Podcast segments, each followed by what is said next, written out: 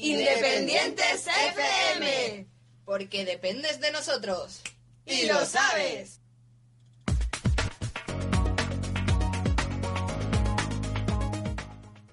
Buenos días, son las 12, las 11 en Canarias. Bienvenidos a Cultura en la Onda, vuestro programa de cultura y entretenimiento.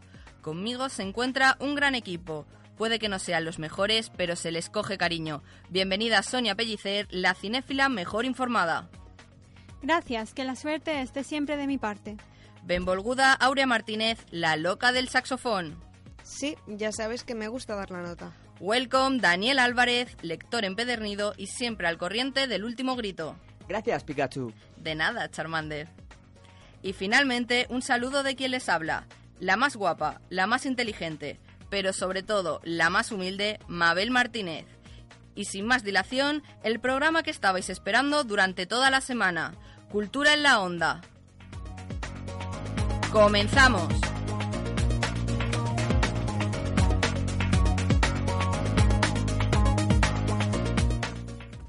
Entérate.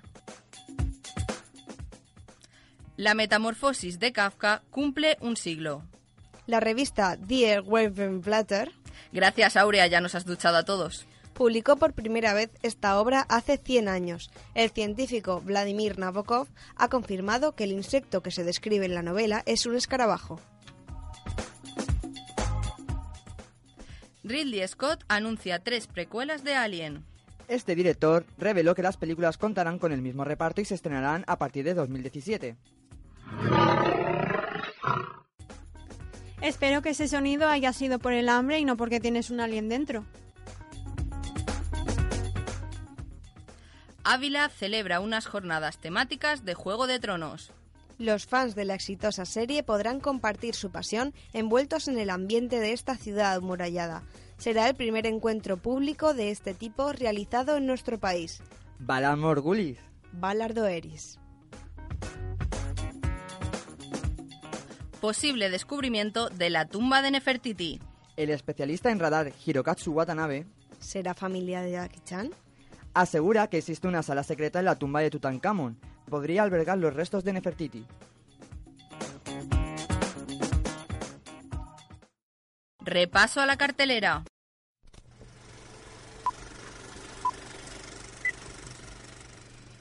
Soy Sonia Pellicer y pasamos a la cartelera.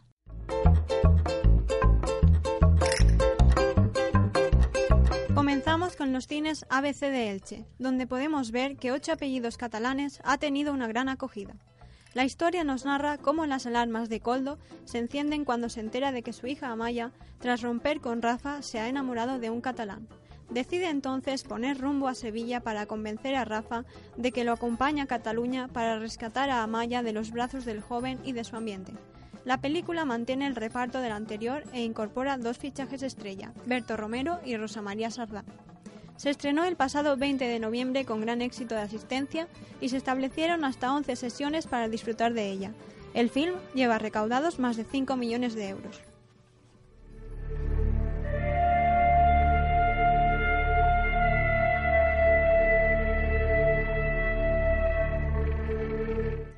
Otra de las películas que encabeza la cartelera es la última entrega de los Juegos del Hambre. Sin Sajo parte 2 nos muestra a una nación en guerra en la que Katniss se enfrenta con uñas y dientes al presidente Snow. Con la ayuda de algunos amigos, entre ellos Gale, Finnick y Pita, arriesgará la vida para salir del Distrito 13 y eliminar al presidente Snow. Será la última vez que Jennifer Lawrence, Josh Hutcherson y Liam Hemsworth aparezcan juntos en la gran pantalla. El final de esta trilogía se estrenó el pasado viernes 27 y lleva recaudados más de 3 millones de euros en su primera semana en España.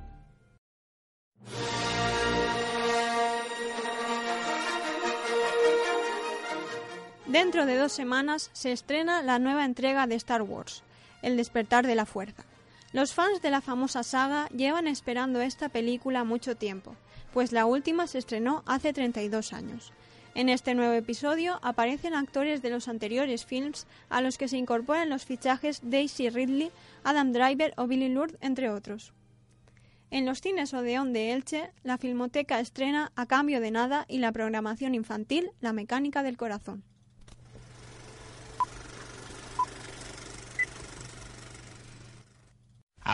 everybody's heard about the bird. bird, bird. Ozo, ¿has visto que este año los pájaros no han picoteado el huerto del Pepe? ¿Qué me dices? Entonces le habrán salido las patatas muy bonitas. Eso mismo, este año las patatas están preciosas. Seguro que muchísima gente viene a comprarlas. El huerto Pepe, donde las patatas vuelan como pájaros. Entre bambalinas.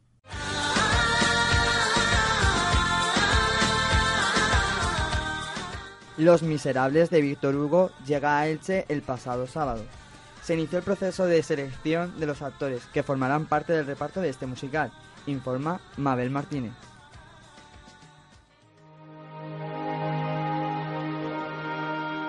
El pasado sábado tuvo lugar la primera fase de selección del reparto para la nueva versión musical de Los Miserables de Víctor Hugo, una iniciativa impulsada por Foro 158 y que se realizará en Elche. Juan León, parte del jurado y futuro director escénico, ha hablado con nosotros. Es una historia eh, muy interesante, es un producto, es un musical de, muchos quilates. Lo que se va a tratar, evidentemente, es de hacer un- una versión pues digna y que, guste a la gente, que sea popular. El casting de carácter cerrado atrajo a personas con un mínimo de calidad vocal. Al tratarse de un proyecto musical, solicitan a los actores unas características especiales, como tener buen oído y saber cantar. Lo más interesante del casting fue que había mucha gente joven, con mucho nivel y con muchas ganas de, hacerlo y de hacer cosas. La segunda fase del casting se realizará previsiblemente antes de que acabe el mes, aunque no podremos disfrutar del montaje hasta octubre del próximo año.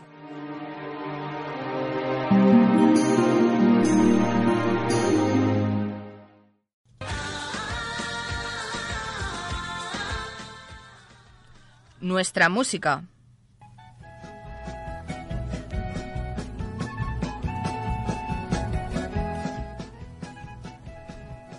Buenas. Al habla Aurea Martínez. Hoy, en la sección de nuestra música, hablaremos de los pasapogas Hammond Quartet. Este grupo lo formaron en 2012 cinco músicos experimentados de Elche y Alicante. Desde entonces han expandido su arte tocando en sitios como Francia o Inglaterra. Su música, casi toda en acústico, combina recursos de jazz, pop, soul y boogaloo, dentro del estilo mod.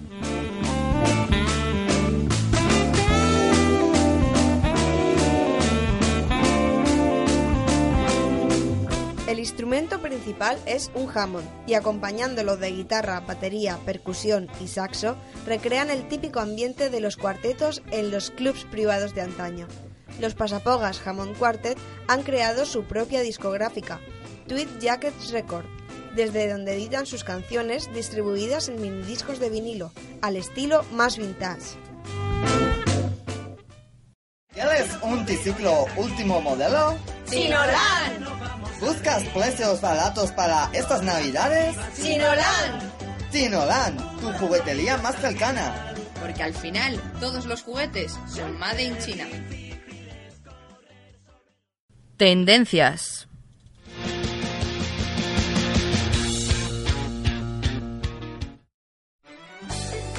El cómic es un arte, aunque muchos no lo consideren como tal. La cultura japonesa es una gran pionera, al igual que la americana. Pero para que entendáis más sobre el asunto, aquí tenéis el reportaje Historias entre viñetas que nos trae Daniel Álvarez. La industria artística del cómic no es muy reconocida a pesar de que parte de la población mundial la consume. Líneas, tramas, colores y viñetas. ¿Quién diría que el conjunto de todo esto llegaría a formar un arte, uno muy valorado y remunerado en algunos países?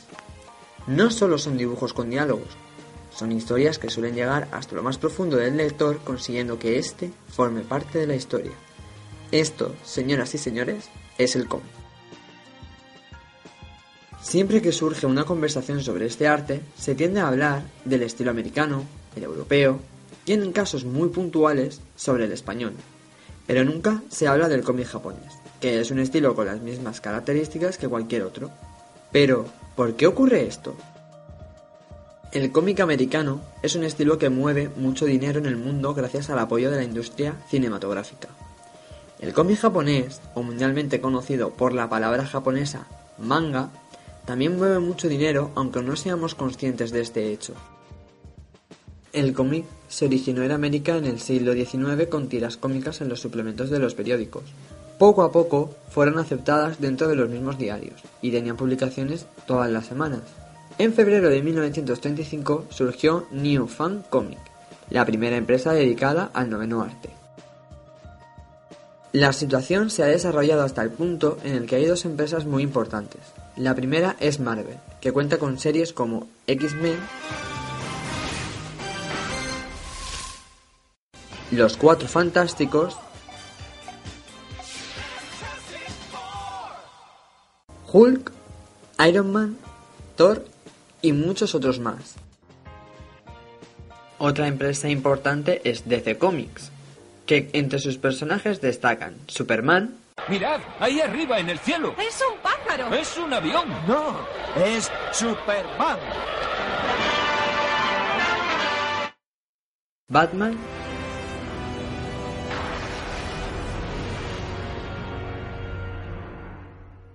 Wonder Woman, Aquaman y muchos otros. Hoy en día son las dos empresas especializadas en cómic más conocidas en todo el mundo. El cómic japonés es diferente. Su origen comenzó en 1814 con el artista Katsushika Hokusai, dibujando mini historias. El cambio de este estilo fue en 1945 cuando Osamu Tezuka dibujó a Kimba, el león blanco.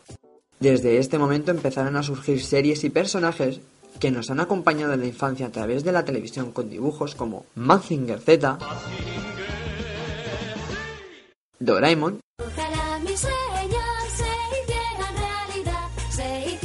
o Subasa, mayormente conocido como Oliver, Benji, los magos del balón, Benji, Oliver, sueños de campeón. y otras series como Marco, italiano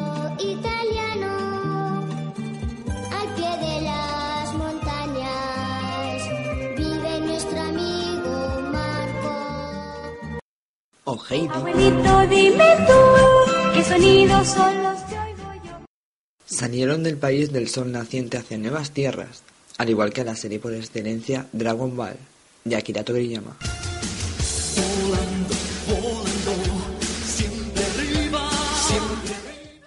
La diferencia puede radicar en que el cómic americano es más realista en cuanto a estilo de dibujo y coloreado. El manga es más infantil y predomina el blanco y el negro en todas las páginas. Alejandro, dueño de Monographic Comics, tienda de Elche especializada en estos dos estilos, explica otra diferencia. Si buscan manga, pues que género más de aventuras, más shonen, rollo Naruto o One Piece, o más seinen tipo Gantz, eh, Zedman, o más de amor, como Los Ojos, eh, Nisekoi, por ejemplo. El cómic nipón es más fácil de seguir porque no cuenta con diferentes líneas temporales ni spin-off, y el americano sí. Cabe destacar que el manga es más acogido por jóvenes que adultos. Generalmente yo diría que el manga lo compra gente de 12 a 26 años. A pesar de las diferencias, ambos estilos coinciden en un punto, la comercialización. Ambos, a pesar de ser dibujos sobre papel, poseen series de televisión. En el caso del americano, son series que promocionan sus cómics.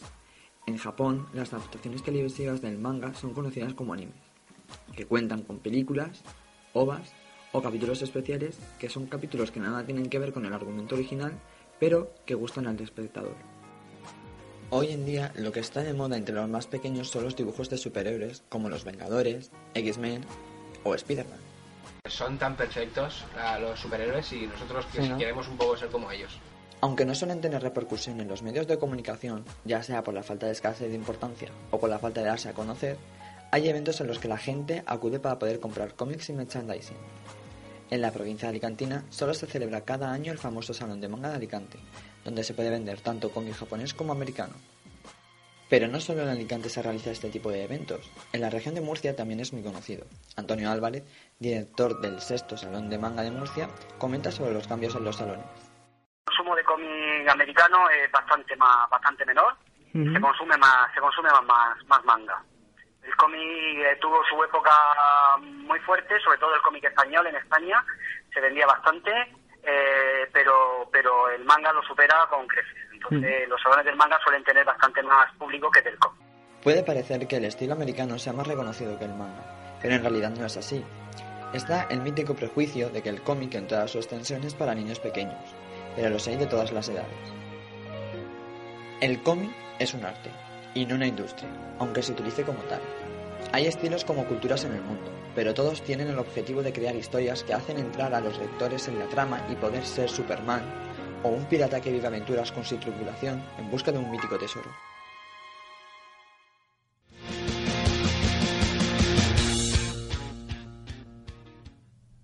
Culturófilos. Aiden Stewart, de nueve años, fue expulsado de su colegio en Estados Unidos por considerarlo una amenaza.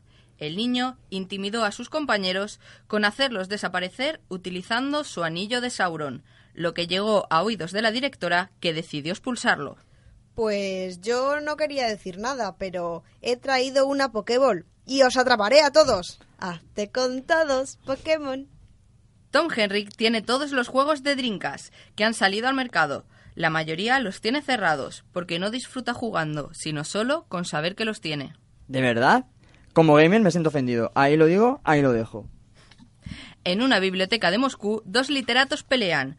Uno defiende la superioridad de la poesía y el otro de la prosa.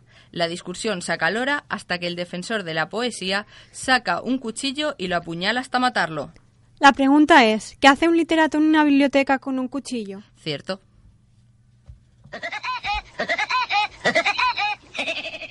Con buena letra.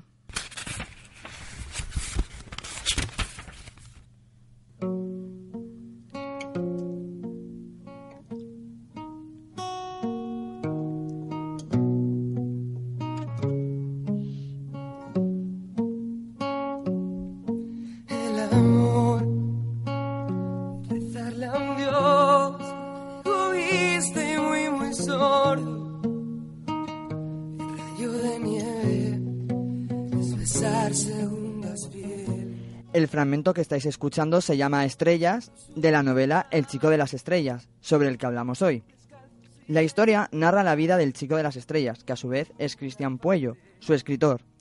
La novela es una autobiografía donde aparecen los momentos complicados de su vida contra los que ha tenido que enfrentar por el simple hecho de ser quien es o por sentir lo que no podía dejar de sentir. La manera en que escribe Chris llega al corazón por la exquisita combinación que hace de la prosa y el verso. También destacan frases que son muy profundas y que hacen pensar al lector. Lo que hace bonita esta novela es que tiene mucho realismo. Esto lo veo bien porque no llegamos a ser conscientes de temas como es el acoso escolar. Esta novela podría ser perfectamente la representación de todos aquellos que han sufrido esto. Pero el verdadero mensaje que nos manda Chris a través de sus palabras es el ser fieles a nosotros mismos y no dejarnos llevar por lo que puedan pensar los demás. Centrándonos en el asunto que gira en torno a la historia, ser homosexual no es algo malo o indigno, sino algo que hay que llevar con orgullo porque ello, aunque te haga sentir diferente o destacar sobre los demás, es algo que te hace especial. Y ser especial no siempre es malo. Desde aquí damos la enhorabuena a Chris Puello por conseguir publicar este libro tan lleno de sentimientos, tan lleno de estrellas como deseos tenemos todos aquellos que lo leen. Gracias por mostrarte como eres y ser un ejemplo de ello. Deseamos que se publiquen más novelas de este tipo en España porque no son muy frecuentes.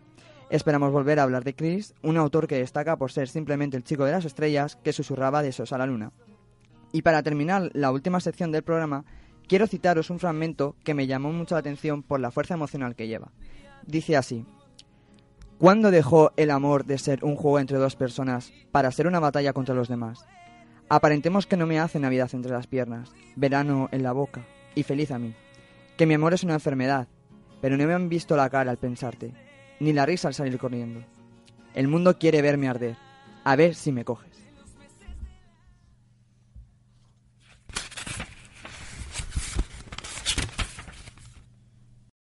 Hasta aquí el programa de hoy. El próximo jueves, más. Aunque no sabemos si mejor. Se despide Sonia Pellicer.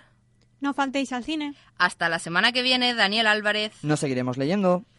Nos vemos pronto, Aurea Martínez. Si no hay más remedio. Muchas gracias a nuestra técnica de sonido, Isabel Martínez, y a todos vosotros por escucharnos cada semana. Nos vemos el próximo jueves a la misma hora.